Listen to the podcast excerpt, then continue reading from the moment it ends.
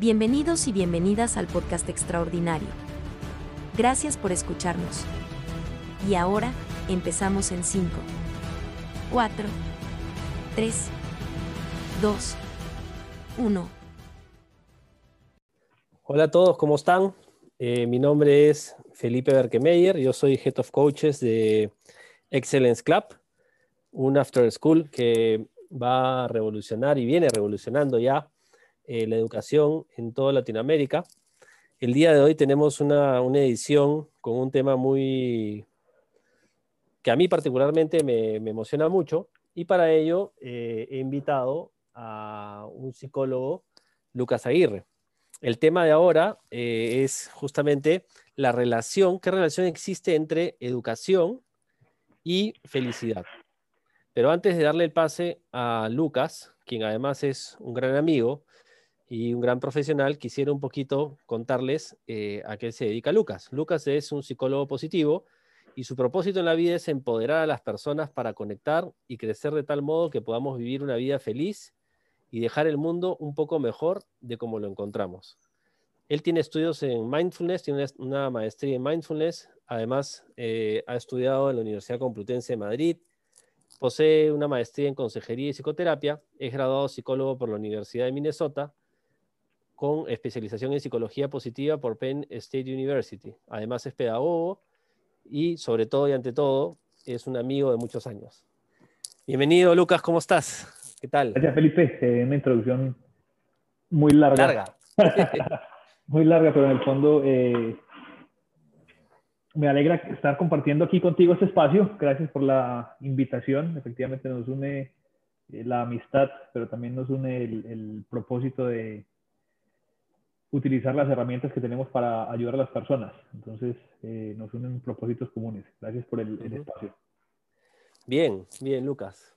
Bueno, eh, yo no he dicho un poco cuáles son mis estudios, pero a grandes rasgos también soy psicoterapeuta, educador y apasionado por el tema de la felicidad. O sea que me voy a bandear un poco siendo anfitrión de esta conversación eh, con Lucas, que él nos va a comentar un poco desde su experiencia y a lo que se dedica, cómo, cómo se da esta relación entre, entre educación y felicidad.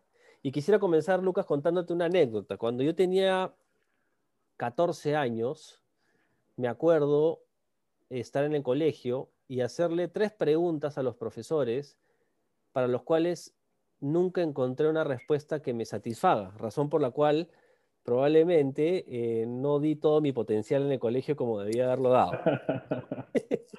Culpa de los profes.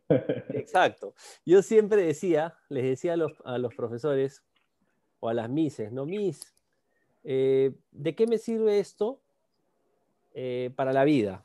Esa era la primera pregunta, ¿no? Luego también decía, ¿de qué me sirve lo que voy a estudiar y estudiar tanto y venir todos los días al colegio si igual me voy a morir? Y la última que hacía y que preguntaba era quién había inventado el colegio. Claramente no quería ir al colegio, ¿no? Pero detrás había una búsqueda de poder entender para qué me servía la educación, en el fondo, para ser feliz. Sentía que se me estaba yendo el tiempo. Entonces, nunca me lo pudieron responder.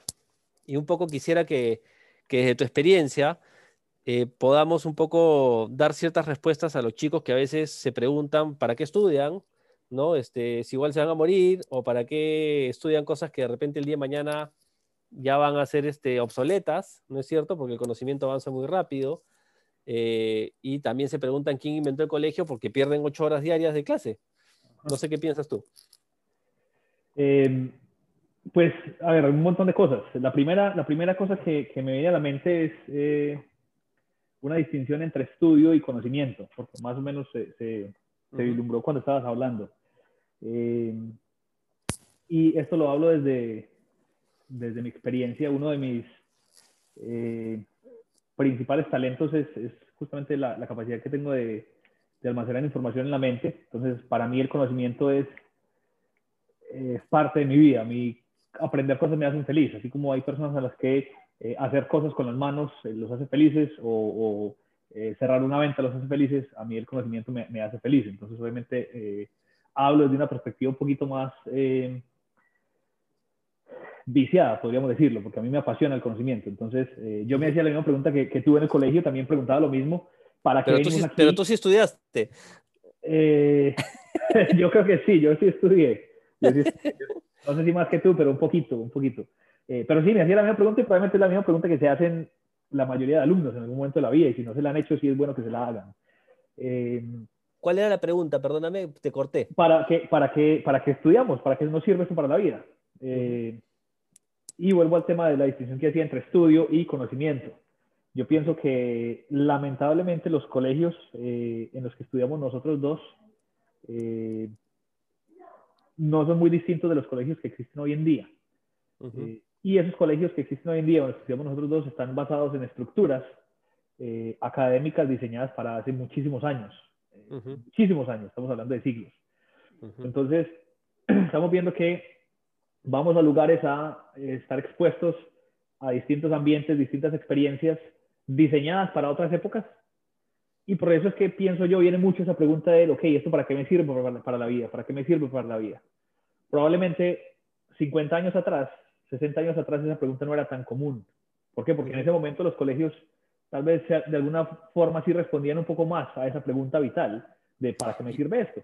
Y eso que te estoy hablando, que esto ha sido en el año 92, 91, estamos hablando ya hace 30 años atrás, ¿no? ah, bueno, estás más viejo tú que yo. Claro, y, nosotros, y nosotros no teníamos no teníamos el desarrollo tecnológico que hoy día los chicos tienen. Correcto. No teníamos Google a la mano, no teníamos una, computadora cada uno, no teníamos, digamos, este, las redes, no teníamos muchas, mucho acceso a información que ellos sí tienen. O sea que yo calculo que hoy esa pregunta eh, la deben formular mucho más. Es mucho más, más relevante, más constante. Eh, y de hecho por eso es que hay, hay movimientos en las escuelas eh, de decir, hey, esto no sirve, esto no está funcionando, ¿qué podemos hacer? de hecho hay una, hay una pregunta que normalmente cuando, cuando hablo de temas de, educación me, gusta hacer, y es la siguiente, y probablemente este, este audio lo van a escuchar personas que, que son padres de familia y que probablemente les interesa. Entonces, preguntémosles a ellos, a, los padres de familia, ¿para qué envían ellos a los hijos al, al colegio, a la escuela? Eh, yo esta pregunta la he hecho probablemente más de 100 veces y normalmente la respuesta es... Eh, para que ah, no se queden en la casa. Eh, bueno, puede ser, pero la, la, respuesta normal es para que aprendan, lo primero. La segunda es para que socialicen y aprendan a hacer relaciones sociales. Y la tercera es para que aprendan algo que les sirva para la vida. Perfecto, tres respuestas bonitas, buenas. De hecho, eh, yo también las haría probablemente para mis, para mis hijos, en caso que lo estuviera. Y después les pregunto, ok, perfecto, mandamos a los hijos a la escuela para esas tres cosas, cuatro cosas, cinco cosas. Y la siguiente pregunta que hago es, y se las hago aquí a las personas que escuchan el, el, el audio, ¿qué es lo que más quieren ustedes para sus hijos en la vida? Y la respuesta común también es más o menos la misma. ¿Qué es lo que más quiero para mi hijo, para mi hija? Que sea feliz.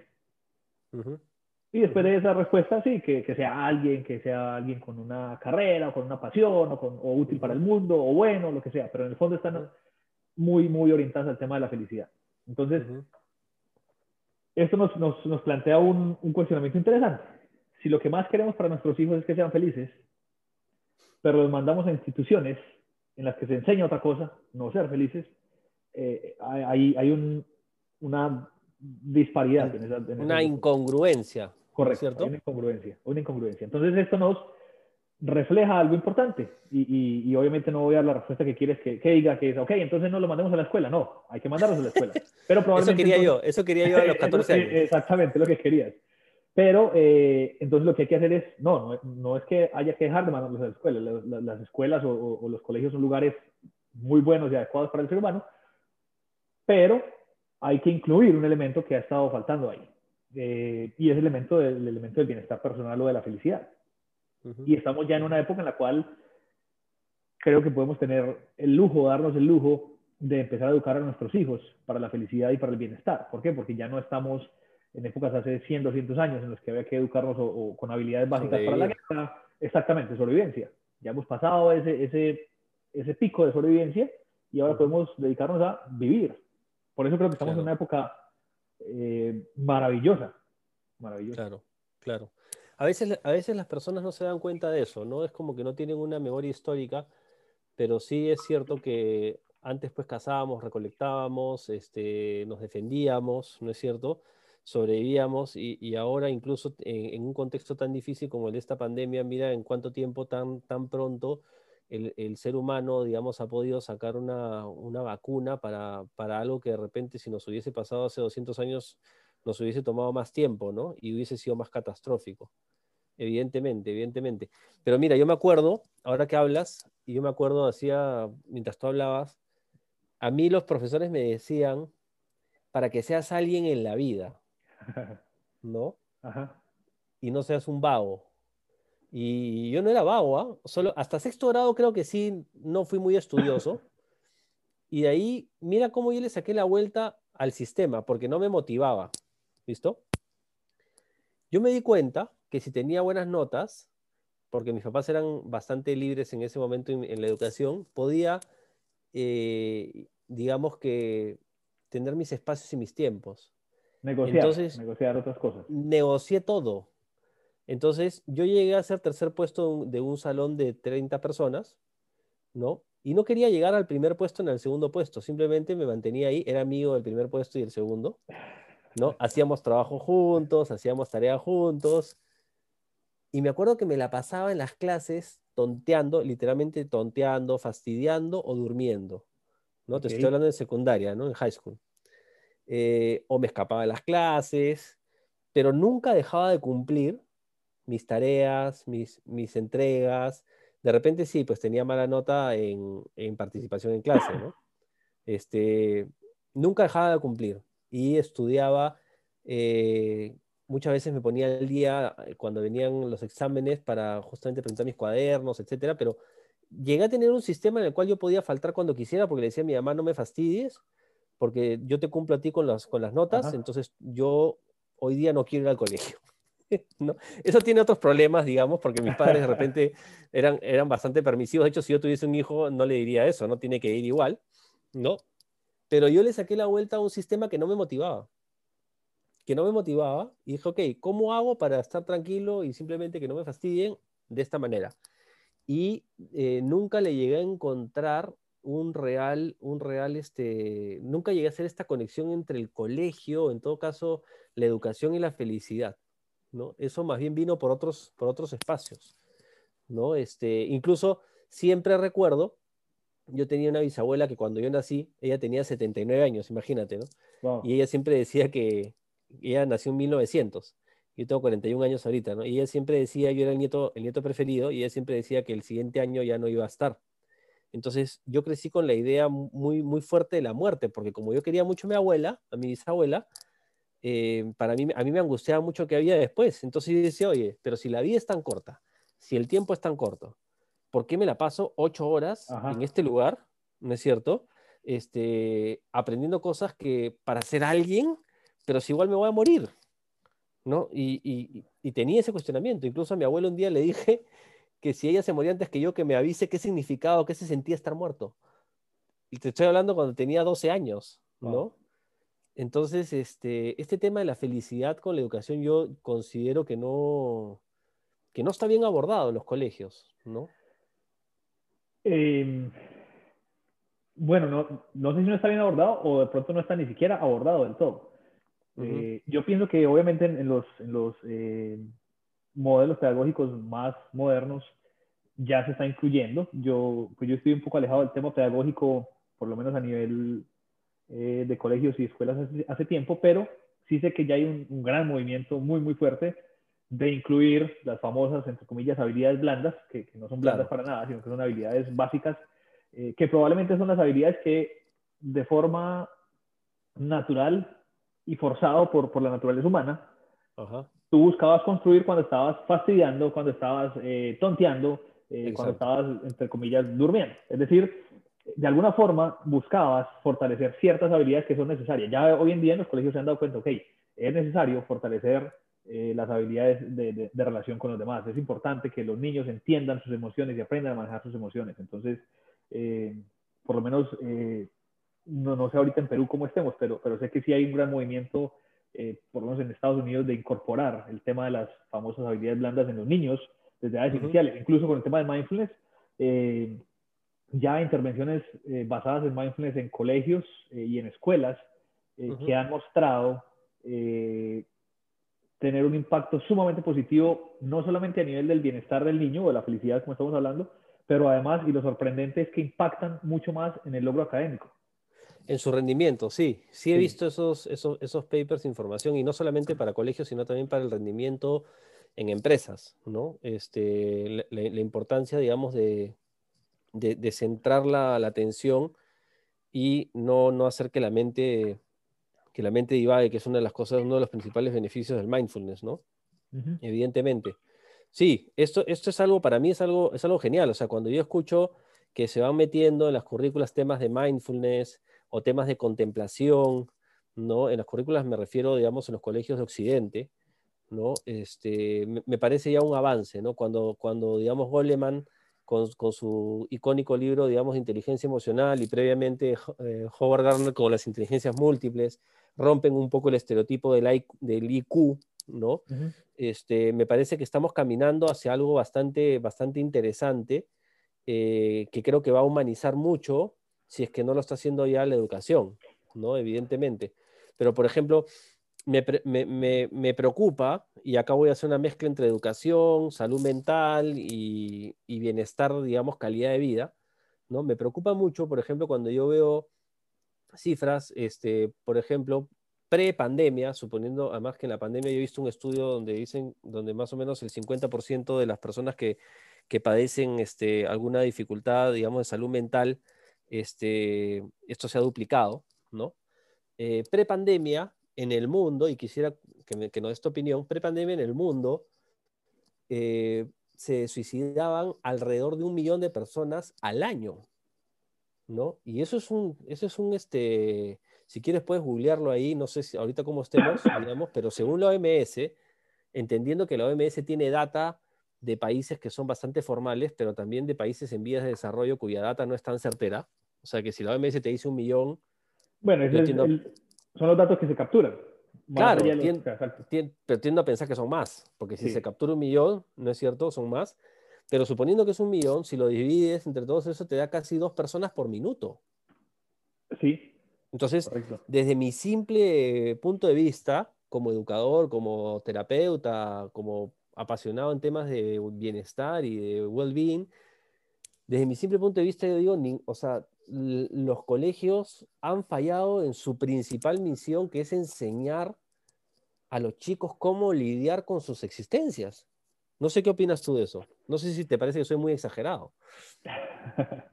Eh, pues yo pienso que los eh, ámbitos educativos, la escuela, el colegio, eh, son ámbitos complementarios. Entonces, yo pienso que el principal responsable, para ponerlo en tus palabras, de, cómo lidiar con la existencia, obviamente son los, los, padres o las personas responsables de ese niño o de esa niña y en cooperación con ellos está la escuela. Entonces yo pienso que sí es una extensión, es un ámbito en el que debe extenderse esa responsabilidad. Eh, y por eso, pues, la, obviamente la importancia de decidir en qué escuela inscribir a nuestros, nuestros hijos. Eh, pero pienso, el principal responsable de eso inicialmente es el papá, la mamá, hasta que el niño o el joven llega incluso a los 21 años. Yo tengo en eso una, una perspectiva un poco radical eh, y pienso que el ser humano no es independiente, por lo menos hasta los 21 años. Eh, entonces ahí hay una responsabilidad grande, muy grande de los papás eh, y de aquellos ámbitos en los cuales los padres permiten que los hijos estén. Uno de ellos es evidentemente el colegio y es tal vez el más importante, porque es al que más atención le dan, al que más estructura eh, le dan, al que tal vez incluso más inversión monetaria le, dan. entonces hay una corresponsabilidad de las escuelas, de los colegios, de llevar a cabo o, de llevar a un buen término esa responsabilidad de los padres. Ellos son corresponsables de eso. Em, Ahí tengo una pregunta. No sé si te estoy cortando. No, no.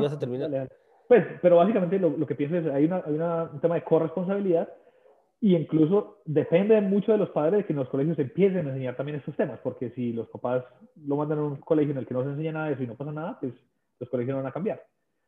pero ya hoy en día están cambiando. ¿Por qué? Porque los padres se han dado cuenta que, hey, mando a mi hijo, pero, pero mi hijo sale de allá del colegio y no tiene las habilidades necesarias para vivir el mundo. No tiene las habilidades necesarias para responder a las preguntas que se sigue haciendo. ¿Por qué estoy aquí? ¿Para qué sirvo? Eh, ¿Por qué es esto bueno y esto malo? O sea, cosas básicas que nos preguntamos desde hace miles de años, que hoy en día nos seguimos preguntando y espero que nos sigamos preguntando toda la vida. Eh, los colegios ya deben incorporarlas en las currículas. ya, ahí, ahí tengo dos, dos, comentarios. Lo primero es que tú dices, claro, es, una, una labor complementaria porque la familia, en todo caso, el entorno de los padres, ¿no es cierto? Eh, y eso implica que la familia es muy importante, ¿no? Y yo siempre le digo a las parejas con las que converso, normalmente cuando he, tratado parejas que tienen dificultades, por ejemplo, de convivencia, es que nadie va a la universidad para aprender a convivir y para aprender a ser padres. Yo creo que en realidad, si tú eres un educador o si eres un psicólogo, probablemente vas a saber bastante sobre desarrollo evolutivo y vas a poder saber un poco cómo educar a tus hijos, pero normalmente la gente no estudia para ser papá y no estudia para convivir, ¿no? Y si vemos la tasa también de, separaciones y de divorcios, son bastante altas y al final tienes pues padres, digamos, solitarios o madres solitarias, ¿no es cierto? Entonces la familia no necesariamente termina dando esa educación y los colegios muchas veces terminan supliendo incluso a las familias, ¿no? De acuerdo. Em, y supliendo, pues, podemos preguntarlo aquí, ¿cuántos de, de, las personas que están escuchando, que son padres de familia, han ido a un curso de cómo ser papás. Claro.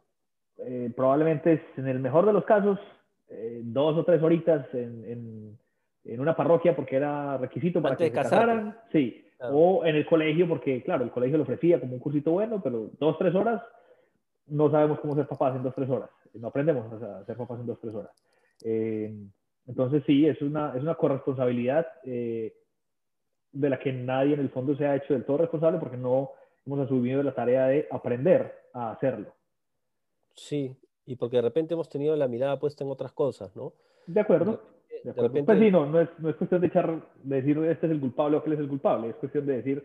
de analizar. Eh, yo soy el responsable de mi vida y mi bienestar y decidí traer a un ser humano al mundo, que es mi hijo, mi hija, y, y voy a ser responsable del bienestar de esa persona por lo menos por 21 años. Entonces, eh, ¿qué voy a hacer yo para darle los mejores elementos para que no solamente sea alguien en la vida, sino que sea alguien feliz en la vida? Claro, pero justamente eso implica un previo, no es como los, como los, los cursos en la universidad que son prerequisitos, ¿no? El, el, punto previo es que tú te hayas planteado en ti mismo, en tu vida, ¿no? Cómo construir bienestar, cómo construir felicidad, y que incluso seas muy crítico con eh, la formación y el espacio donde tú has crecido, ¿no? Este, y te lo dice alguien que no ha tenido una familia, digamos, no sé, una buena familia sí, pero igual en muchas cosas no muy estructurada, ¿no?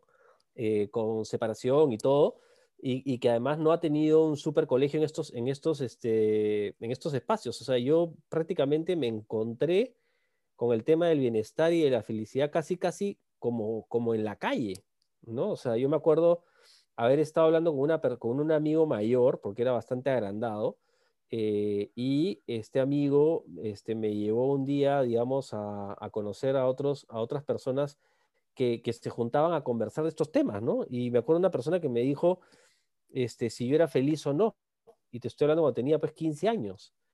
Y, el solo hecho que me, hace esta, que me hace esta pregunta de si soy feliz o no a los 15 años me hizo pensar muchas cosas y reestructurar muchas cosas. Y gracias a ese momento, creo que yo he ido construyendo lo que he construyendo porque nunca, nunca se fue esa palabra de mi mente ni de mi corazón, ¿no? Entonces, ya ahí tú vas a otro punto, has mencionado la importancia de la familia o la importancia de los padres, ¿no es cierto? Y lo otro es que esas preguntas famosas que siempre ha hecho la humanidad, que en realidad eh, son preguntas filosóficas, ¿no? O sea, ¿quién soy? ¿De dónde vengo? ¿Hacia dónde voy? ¿Por qué estoy aquí? ¿Cuál es el sentido de mi vida? ¿Qué quiero hacer con esta corta vida que tenga, ¿no?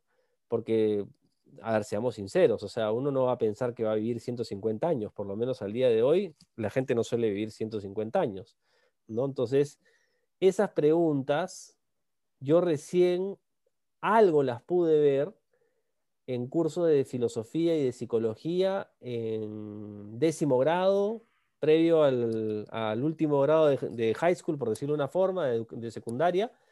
Y según sé, en muchas currículas la filosofía y la psicología ha sido sacada de lado. ¿no? Entonces, este, porque a veces hay esa idea de que la filosofía no sirve para nada, ¿no? O sea, que no es práctica. No sé, no, no sé qué opinión tengas sobre eso, ¿no? Eh, bueno, yo en realidad incluso pienso, pienso eh, más bien lo, opuesto. Y yo pienso que no son, o yo no le pondría el sello de que son preguntas filosóficas. Eh, ya, ok. Más bien diría son preguntas vitales, son preguntas esenciales en la vida del ser humano. Y tal vez como decimos, no, es que esas son preguntas filosóficas, las, las, las vamos aplazando, aplazando, aplazando y, y, no nos enfrentamos con ellas. Interesante. Eh, Interesante. Y yo pienso que sí, es, es, importante enfrentarse con ellas. De hecho, en, en, en este esfuerzo que te decía que, que, hacen ya algunas escuelas por incorporar las famosas habilidades socioemocionales, eh, uno de los temas, por lo menos en intervenciones basadas en mindfulness, es el tema de, de, la idea del yo, del quién soy yo, y está muy presente. Eh, y se trabaja porque pues creemos que es una pregunta importante de responder. Y si no se responde, pues va a quedar siempre un vacío ahí y vamos a trabajar mucho con, eh, o quedarnos mucho en ficciones eh, de, ese yo que nunca se llega a responder. Interesante. Eh, probablemente una de las... De, Eso que le pones de, de preguntas vitales, ¿no? Porque tiene mucho que ver con la vida, con el flujo de energía, con, con el movimiento, ¿no?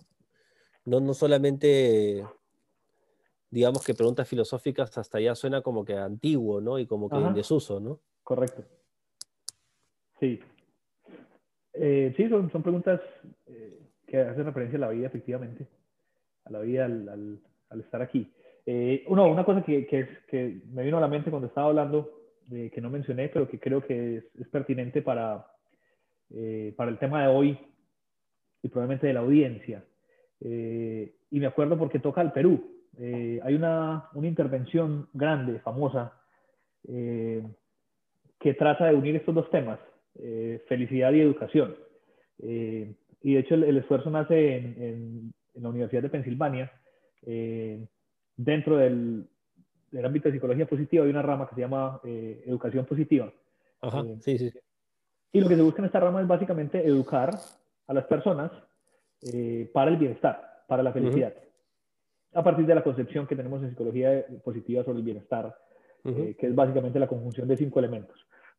Después hablaremos de ellos si hay, tiempo, pero básicamente lo que se hace en estas intervenciones es enseñarle a los niños a ser personas que cultivan emociones positivas, que cultivan compromiso con lo que hacen, que cultivan relaciones con los demás que son positivas, eh, que buscan justamente darle una respuesta a esas preguntas o darle un sentido a la vida, y que finalmente se enfocan a lograr cosas. Entonces, eh, fue una, una intervención eh, arriesgada y revolucionaria, pienso yo, porque eso fue, hace unos pocos años, empezó como en el 2013, 2014. Eh, este investigador lo que hizo fue, se fue a unas escuelas que le permitieron y, y, él dijo, ok, quiero que me dejen enseñar este curso. Era solamente un curso, un curso sobre bienestar personal, sobre PERMA, emociones positivas, compromiso, etcétera. El modelo de Martín Seligman sobre el bienestar, digamos. El modelo de, psicología positiva, porque no solo es de Martín, sino psicología sobre el bienestar. Entonces, el, dejaron, perfecto, incorporaron la clase. En Perú, dices. Bueno, esta empezó en Bután. Ya, ok. Bután con más o menos como unas 20 escuelas. Bueno, Bután, perdóname que te interrumpa, Bután, Bután este, entiendo que tienen un índice de felicidad bruta. Correcto. Interna, ¿no? O sea, ellos, ellos dijeron que justamente que el PBI este, ¿por qué estamos tan obsesionados en medir el Producto Bruto Interno y por qué no hacemos un índice de felicidad bruto interna, ¿no? Correcto, sí. Sí, porque en el... En el... Estamos alineados, ¿ah? Estamos alineados, sí. En el, en el PBI entran cosas como, pues, si en, si en por ejemplo, ahorita que, que hay tantas muertes en Perú, eso mueve la economía. Entonces, claro, el Producto Bruto Interno mueve, crece. O eh, hay muchos divorcios, eso mueve la economía, el Producto Bruto Interno crece. Pero eso no quiere decir que haya bienestar. Entonces, por eso fue que ellos decidieron medir no solamente el tema económico, sino el tema de bienestar, una, medida mucho más integral. Pero bueno, entonces empezó ahí con unas poquitas escuelas, como 18 o 20 escuelas. Metieron esta clase en la currícula, todo lo demás siguió normal. E y hicieron un grupo control, obviamente, y el grupo en el que se hizo la intervención. Lo midieron y hubo efectivamente un, un cambio eh, en los niños que recibieron la clase de bienestar personal y un cambio en el, en el sentido de que incrementaron los, el score en, las, en las otras materias básicas como eh, matemáticas, lenguaje, eh, biología y una más por ahí. Entonces, eh, fue interesante, ¿ok? Porque empezaba a validar la hipótesis. Si enseñamos bienestar personal, tal vez eso va a tener un impacto en, en las demás áreas de la vida. Perfecto. Luego se fueron a México, entonces pasaron de 20, 18, 20 escuelas, en México lo hicieron con 70 escuelas. Exactamente igual. En estas escuelas enseñaban una clase de bienestar personal y tenían el otro grupo control. Todo normal, terminaba el año lectivo normal y volvían a medir. Medían efectivamente el, el score de los niños que recibieron eh, la clase de bienestar personal significativamente subía a comparación del score de los niños que no recibían bienestar personal. Y de hecho la siguiente validación se hizo en el Perú. Me parece que fue como en el 2014, 2015. En Perú fue, fue mucho más amplio. Eh, fueron más o menos unas, eh, si no estoy mal, poco más de 600 escuelas. Las que hizo exactamente lo mismo. Se, se, introdujo esta clase de bienestar personal y luego se compararon los eh, resultados en las otras áreas y efectivamente también significativamente hablando un incremento en estas otras materias solamente porque se les enseñó bienestar personal. Entonces, esto es un, un estudio que, que, valida de forma eh, pragmática y obviamente pues bajo parámetros científicos cómo el enseñar bienestar personal tiene directamente un impacto positivo en las demás áreas de aprendizaje. Uh -huh. De afuera y, y, y post-fact ya dice, ah, obvio, es que es lógico. Pero pues no había nadie que se hubiese atrevido a decir, si yo te enseño a ser feliz, vas a ser mejor en las demás áreas. Sí, eh, claro. Esto está muy probado en el mundo, en el mundo eh, corporativo, porque ya sabemos que la gente más feliz es más productiva. Eh, hay un montón ya de correlaciones con eso, eh, pero en el ámbito académico no estaba tan, tan trabajado. Entonces ya este es un estudio sumamente robusto, grande, eh, longitudinal además, porque se ha hecho en, el, en, un periodo de más menos unos 4 o 5 años, eh, que muestra cómo educar en el bienestar paga. Paga no solamente porque obviamente vamos a tener niños más felices, sino que además vamos a tener niños que van a tener que rinden mejores más. recursos, sí, que rinden claro. más y tienen mejores recursos para, volviendo a las palabras de tu, de tu maestro, ser alguien en la vida. Uh -huh, uh -huh. Sí, es interesante porque eh, haciendo un recuento en mi historia personal, eh, claro, una cosa es cuando, tú, cuando ya hay un estudio longitudinal y cuando hay ciencia y data y es evidencia, ¿no? Pero yo, esto que te comento, este diálogo que tuve sobre la felicidad a los 14, 15 años, segundo y media, eh, cuando yo encontré ciertas certezas de cómo lograr mi bienestar, eh, encajé mucho también mi rendimiento académico. O sea, porque estaba motivado y porque empecé a encontrarle sentido a lo que estudiaba. ¿No? Eh, evidentemente es un caso muy particular, ¿no? Este, y bueno, y después ya me dediqué a estudiar muchas, muchas cosas, este, tanto así que soy educador y, y también este, bastante, bastante apasionado por estos temas de bienestar, ¿no?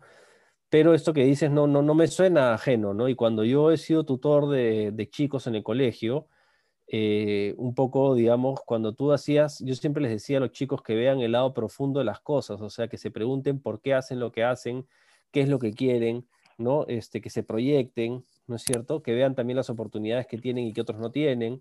Y todo eso, digamos, generaba como una especie de conexión en ellos. En ese entonces yo no manejaba eh, conceptos como el de PERMA, que, que, que, estoy, que estoy convencido, digamos, y que creo que ese es un tema para, para otro, otro audio, que, que, justamente hacen que las personas de alguna manera como que rindan más, o sea, o en todo caso como que se desplieguen más o se potencien, eh, porque en el colegio siempre tienes los chicos que son problemas, que tienes que atenderlos, ¿no? Y los chicos que tienen un montón de talentos, eh, de, deberías potenciarlos, pero a veces hay un montón de chicos talentosísimos que no los potencias porque no ellos no terminan de enganchar con algo que los motive, ¿no? Y creo que ahí yo sí como educador 10 años he tratado en esta parte del el PERMA es emociones positivas, este, capacidad de logro, pero hay uno que es el, justamente el meaningful, o sea, el sentido. Sentido. ¿No? El sentido de por qué, de por qué se hacen las cosas, ¿no? Entonces, este, que eso es lo que al final hace que los chicos de alguna manera puedan motivarse y no se les pase la vida, ¿no? Yo, yo pienso que una, eh, o la forma como yo lo veo es, es, de la siguiente forma. Yo pienso que esta matriz de PERMA... Eh, si la puedes explicar sería buenazo. Ok, eh, sí, entonces brevemente, PERMA, PERMA es eh, un, un, una matriz o un, una forma de aproximarse al bienestar personal desde la psicología positiva. Es, es, la conjunción de cinco áreas. La P hace referencia a emociones positivas, positive emotions. La E hace referencia a compromiso, engagement, es decir, las personas más comprometidas en lo que hacen son más felices. Eh, luego la R son relaciones positivas, es, más o menos lógico, si yo tengo relaciones positivas voy a tener mejor bienestar personal, voy a ser más feliz. Entonces, tenemos eh, emociones positivas, compromiso, relaciones positivas y los últimos dos elementos eh, son la M de, de meaning o sentido, las personas que tenemos un sentido en la vida somos personas más felices y por eso cuando eh, te agradezco cuando iniciaste la introducción hablaste de cuál era mi propósito en la vida, eh, porque las personas con propósito somos personas más felices en la vida. Y la A es eh, accomplishment o achievement, logros. También sabemos que las personas que logran más cosas son más felices. Entonces, lo que yo pienso que, que hace la matriz PERMA es ordenar elementos básicos del ser humano y una vez que sus elementos básicos están ordenados, el resto de cosas empiezan a fluir y el resto de cosas pueden seguir eh, su curso o pueden llegar a niveles mayores. Eh, está muy relacionado, obviamente, y, pues vos sos humanista y, lo vas a entender perfectamente, está muy asociado con la famosa pirámide de, necesidades dentro del humanismo. Una vez que están cubiertas ciertas dimensiones básicas de mi vida o que yo empiezo a ordenar mi vida en torno a, ok, tengo emociones o me enfoco en tener más emociones positivas, me enfoco en tener relaciones un poco más positivas y saludables, me enfoco en lograr cosas, me enfoco en estas cosas que logro sean cosas que hacen bien a los demás, obviamente ya hay un, caldo de cultivo para cosas muy positivas y muy poderosas. ¿Por qué? Porque mi vida está ordenada y cuando hay una vida ordenada empiezan a fluir muchas otras cosas que permiten lograr eh, tesitura, como dicen los músicos, lograr la, máxima expresión de lo que uno es. Y fluyen casi, casi Mira, hasta te diría, porque yo lo he visto, eh, hasta casi, casi inconscientemente. O sea, al inicio eres consciente, ¿no es cierto? Ordenas y se da un proceso, esto es lo que llama, eh, Carl Rogers habla justamente de eh, un proceso, digamos, organísmico, o sea, que todo tu organismo, digamos, este, se dirige hacia tu máximo potencial, por decirlo de una forma, ¿no? Y te pongo un ejemplo muy, muy sencillo, pero que, que puede ilustrar. Eh, las personas que somos más felices nos enfermamos menos. Y al enfermarnos menos, obviamente tenemos más capacidad de producir, por ejemplo. Exacto. Eh, ¿Por qué? Porque una cosa muy, muy, muy elemental. En la medida en que yo experimento más emociones positivas, pues pongo un ejemplo de gratitud, en la medida en que soy más agradecido, existe una conexión entre esas emociones positivas y el sistema inmunológico del ser humano. Entonces, el sistema inmunológico crece, sube, está más, más poderoso y por lo tanto la persona se enferma menos. Entonces, por eso es que hay una armonización de los elementos del ser humano que permiten justamente ese florecimiento, como se llama en, inglés, el flourish. Y, y esa es, ese es este, la teoría del flow, ¿no es cierto? Eh, ¿O no? sí, sí. Eh, de hecho, el, flow es parte de ese, de ese, segundo elemento de la E, del engagement que en el fondo el, flow es, es, esa sensación que tiene una persona de estar tan metida en la realidad, de estar tan metida en la tarea en la que está haciendo, eh, que hay una emoción interna alta de bienestar, eh, hay una, entre comillas, pérdida de la conciencia del tiempo porque literalmente estás tan metido en lo que haces, tan conectado. Conectado, y esa conexión surge a partir de algo con lo que iniciamos que es esa respuesta al quién soy. Esa conexión se da, ¿por qué? Porque yo tengo los talentos para hacer esto que estoy haciendo. Entonces, para ponerte un, un ejemplo, para poner un ejemplo para que, para que podamos visualizarlo en la mente, eh, quienes están escuchando, eh, pensemos en los artistas. A veces eh, pensemos en un pintor. Y a veces decimos, no, es que ese pintor es, es muy excéntrico y, y, se pasa dos o tres meses encerrado en una cabaña y come poco y está flaco. Y literalmente pasa eso. ¿Por qué? Porque esta persona está es una persona que, que, encontró quién es, encontró quién soy, ah, soy una persona con un talento para expresar emociones por medio del dibujo, listo, perfecto. Entonces hay una coherencia entre ese ser y esa persona se mete tanto en, en esa obra, en lo que está haciendo, que se puede pasar dos o tres meses encerrado en una cabaña sin contacto con nadie, con poca alimentación, porque está en, un, en una situación de flujo, en una situación de flow. Eh, al punto de que es capaz de conectar con emociones universales y después de esos dos o tres meses sale y expone una obra eh, que la pintó eh, tal vez un señor en un pueblito de España y la puede ver una persona en Canberra o una persona en, en Fibra y pueden conectar. Porque esa persona está conectada con su dimensión humana, con, con ese quién soy. Eh, entonces, a eso se referencia el, el, flow o el flujo, que hace parte de ese segundo pilar que es engagement. Y claro, cuando uno le enseña a un niño a, que se comprometa con lo que hace, a partir de una conciencia de quién es, ese niño o ese joven obviamente van a ser más felices porque va a hacer lo que le gusta, va a hacer las cosas para las cuales tiene talentos y además va a lograr más cosas. Entonces, eso genera un círculo eh, virtuoso. ¿Por qué? Porque yo logro más cosas en la medida en que uso mis talentos y en la medida en que pongo mis talentos al servicio de los demás y al servicio de tal vez una causa más noble, eh, ya eso sería lo ideal. Claro, qué interesante. Qué interesante, porque definitivamente, como comenzaste al inicio, de, hablando de las estructuras de los colegios, que son unas estructuras un poco antiguas, por decirlo de una forma, eh, es totalmente diferente, ¿no? O sea, es como ahorita estaría más centrado en buscar el florecimiento de la persona, en que la persona, digamos, eh, fortalezca estas emociones positivas, estas conexiones, este meaningful, esta capacidad de lograr, ¿no? De enganchar, eh, en contraposición con un sistema que simplemente lo único que quiere es meterte información, ¿no? Creo que un poco la, la situación, digamos, actual nos ha llevado, y creo que la educación se está, se está reformulando muchas de estas cosas, porque hoy por hoy los chicos tienen Google a la mano y ya no existe pues el, el genio que sabe todo, ¿no es cierto? ¿No? Este, y más bien el mundo es tan acelerado que justamente se ha demostrado la importancia de los equipos este, de trabajo eh, si, lo, si, lo, si lo contrapones contra la genialidad de una sola persona, ¿no?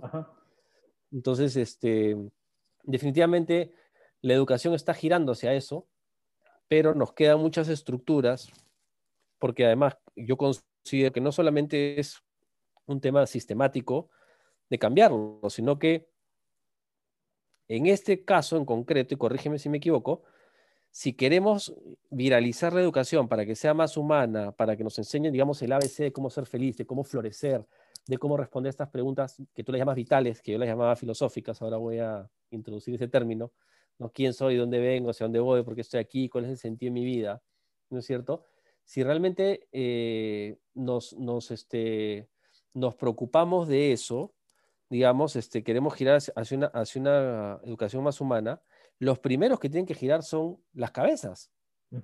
O sea, y ahí yo te, te, digo, la experiencia que yo tengo es que los chicos en los colegios no son tontos, ¿no? Por más que sean niños, o sean adolescentes no son tontos. Entonces ellos se dan cuenta cuando un profesor es realmente feliz, cuando un profesor tiene justamente esas emociones, esa conexión, esa alegría, esa esperanza por vivir, este, esa capacidad de logro, ¿no? Eh, se dan cuenta y ponte a pensar.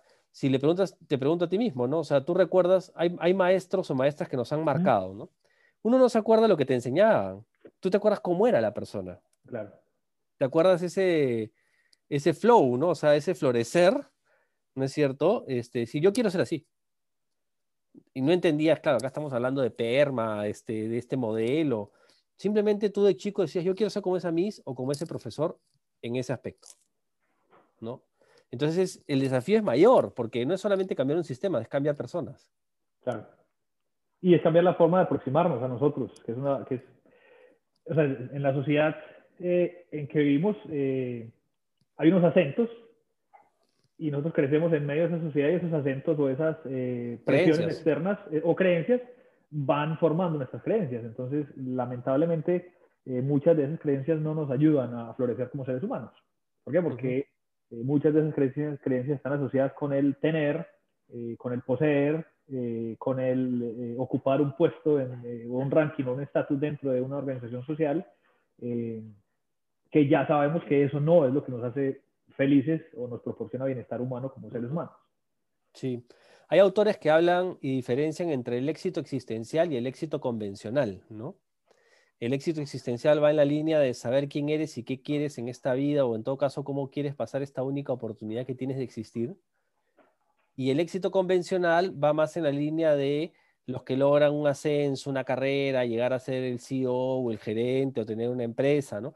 Que normalmente eh, no, no se contraponen, ¿no? Pero no significa que alguien que no haya tenido las oportunidades de poder tener un éxito convencional porque no estudió en una universidad, eh, no pueda, digamos, tener ese éxito existencial. Y eso tú lo ves muchas veces, es curioso porque tú lo ves muchas veces. Hay personas que han tenido una educación muy elemental o no han tenido educación y son profundamente felices, irradian alegría, irradian esperanza, son capaces de perdonar, viven tranquilos y no tienen muchas cosas eh, como las que nosotros podemos tener. Entonces tú dices, ¿cómo se da esto? No? Si estas personas no han sido tan cultivadas. ¿no? no digo que siempre sea así, pero lo que digo es que este tema del florecer o del flow, este, no, no, no necesariamente va justamente con los estereotipos o las creencias que socialmente nos han dicho pues, que tienen que ser. ¿no? De acuerdo. O que socialmente se presentan como que son las únicas eh, posibilidades para ser exitosos o ser felices. Eh, en parte, este, este, esta nueva tendencia de, de, educación eh, en las escuelas, y espero que pronto llegue al, Perú y a nuestros países, de educar en, en, en, lo socioemocional y en el concepto del quién soy, nos ayuda a entender que no todos tenemos, o no todos tenemos talentos, estamos hechos para ser gerentes de una empresa, o no todos estamos eh, o, el éxito no es, ah, ok, convertirte en ingeniero para irte a sentar a meter código detrás de un computador todo el día y ganar mucha plata. No, hay muchísimas formas de llegar al florecimiento humano. Interesante. Han salido muchos temas, Lucas. Me, quedaría hablando más, pero creo que podemos este, seguir conversando en, otros, en, otras entradas de, de, este podcast. Eh, solamente yo algo te conté de Excellence. Excellence Club está justamente en, en, ese enfoque, ¿no? O sea, desarrollar competencias, eh, pero sobre todo desarrollar la inteligencia emocional, o sea, las habilidades socioemocionales. Y tenemos este, incluso un sistema eh, llamado Pentabilities, que justamente es basado en evidencia que da espacio para que los chicos puedan tener feedback entre ellos, entre, sus, entre pares, este, con sus coaches. Entonces, tenemos toda una, una, propuesta, un poco lo que hemos, lo que hemos hablado, lo estamos tratando, digamos, de, justamente de plasmar en Excellence Club y, nada, te agradezco por, por este espacio tan rico de conversación y, te invito a, siguientes entradas porque podemos hablar realmente de, muchos factores relacionados al, bienestar y al desarrollo de la persona, ¿no? Claro, mira, y tienes ahí una, bueno, primero que todo me, me, me alegra profundamente que lo estés haciendo porque eh, pues esperemos que en unos años esos chicos que pasen por, por Excellence Club eh, puedan decir realmente, hey, soy feliz. Eh, que una persona pueda decir, soy feliz. Eh, para mí es probablemente una de las, de las frases más profundas que, que, alguien puede decir. Y si tienes la posibilidad de ayudar a que alguien llegue, a decir eso, es, es, fantástico. Me parece muy, muy bacano, muy bonito. puedes, ¿Sabes qué te puedo sugerir si quieres? tratar de hacer una pequeña comparación entre la gente que pasa por Excellence Club eh, en términos de bienestar personal, en términos de logros, y tal vez gente que está en los, me imagino que este es un club extracurricular o algo por el estilo, la gente que está en ese club extracurricular que no tiene estas habilidades o no tiene la posibilidad de ser educado en estas habilidades socioemocionales eh, y comparar, comparar de pronto en dos, tres años, ver eh, qué han hecho, qué, han logrado en la vida, cómo están, están bien, están felices o no, porque eso también te puede dar algunos datos de cómo el programa que tienes está impactando no solamente en el logro de cosas en la vida, sino en el fondo en el, en el logro del bienestar personal, del florecimiento.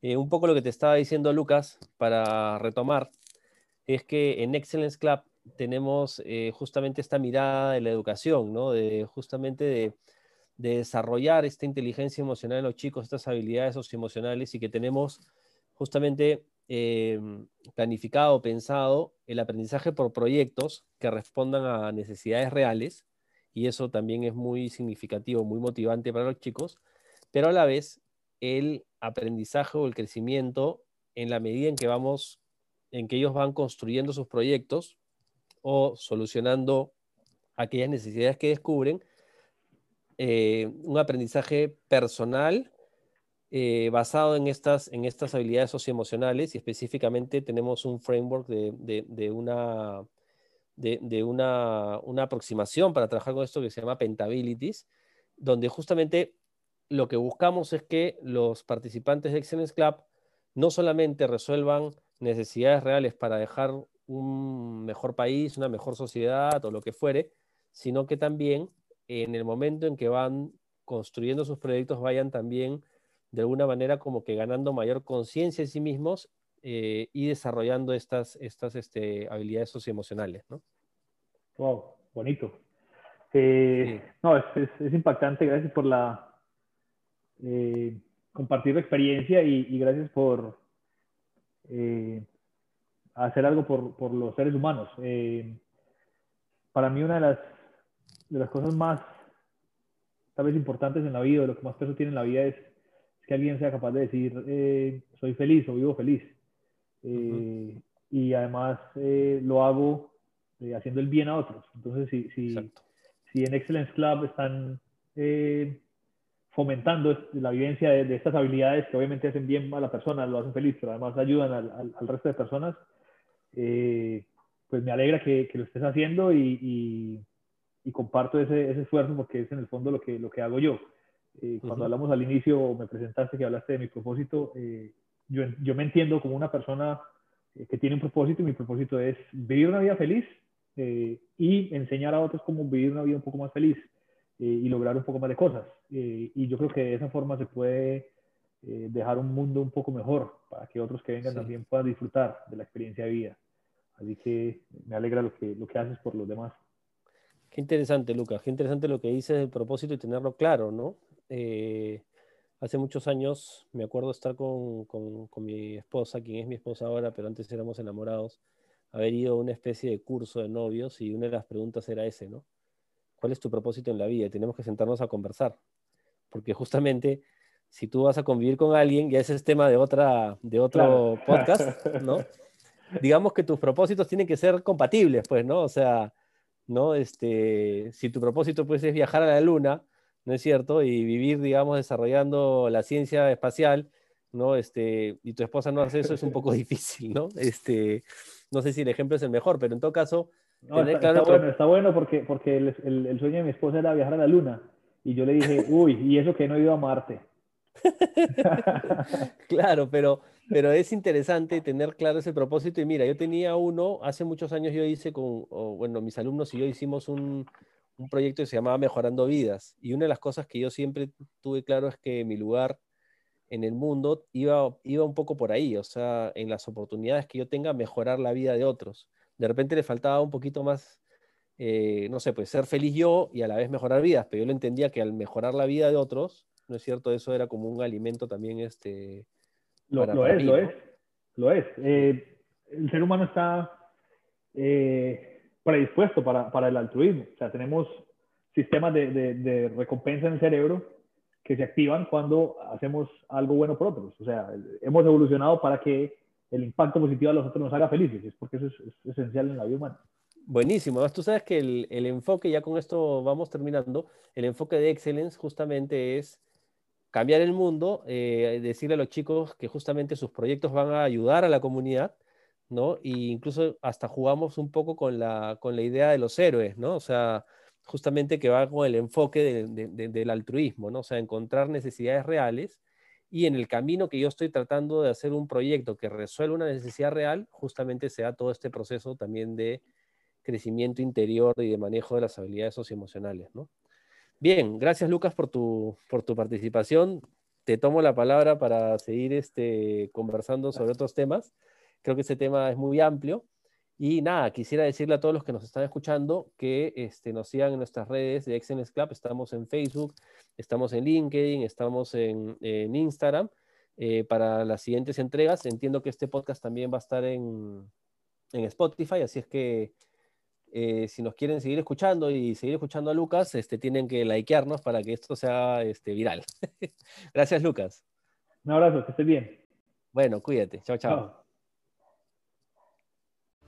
Los esperamos en un nuevo episodio del podcast extraordinario. Visítenos en www.excellenceclub con una sola x.org y también en nuestras redes sociales, Facebook, Instagram, Twitter y nuestro canal YouTube.